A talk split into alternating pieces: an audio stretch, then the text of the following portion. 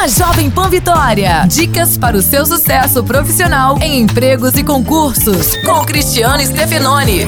Inglês, francês, espanhol, italiano, mandarim, não importa. Para aprender um outro idioma, você precisará de disciplina nos estudos. Além de um bom curso, é importante reservar tempo em casa para estudar não apenas o conteúdo aprendido na sala de aula, mas ir além, se aprofundar no conhecimento do idioma. É preciso pelo menos 20 minutos de práticas diária. Também é importante viver a língua estrangeira, ou seja, ver filmes, ouvir músicas, ler livros em outro idioma. Treine seu ouvido ao máximo, observe as pessoas falando outra língua e, claro, fale sozinho, pratique e não tenha vergonha de pedir ajuda para aprender.